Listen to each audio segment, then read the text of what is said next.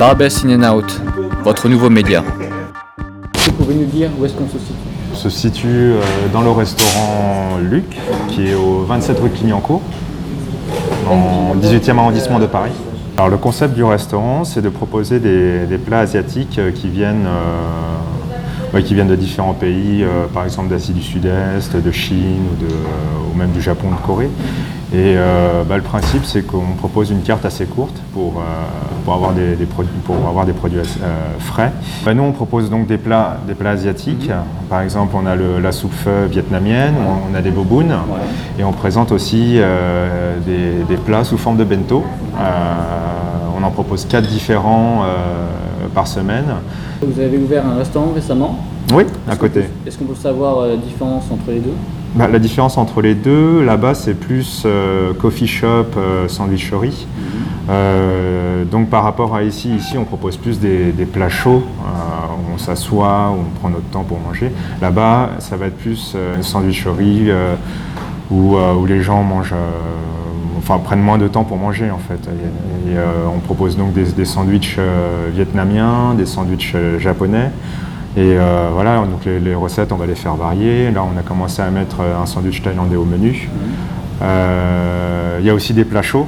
On propose des currys japonais, il y a, il y a une soupe taïwanaise aussi. Et, euh, et voilà, donc on, a, on propose aussi le, on sert aussi le café l'après-midi avec du thé asiatique. Il va y avoir une, sélection de gâteaux aussi. Là, en ce moment, on propose des cakes et des cookies. C'est un menu qu'on va faire évoluer au fur et à mesure du temps. Bah, ici, les, euh, dans ce premier, dans notre premier établissement, le, le premier prix, en fait, c'est à 7, le plat est à 7,50 euros. C'est constitué de quoi? Bah, c'est euh, c'est constitué du, du plat, par exemple, vous choisissez l'un des bento, puis on vous, dans le bento, normalement, on- c'est un mélange de... Il y a plusieurs éléments, vous avez le plat avec du riz, il y a un nem et des petits légumes qui sont marinés au vinaigre de riz.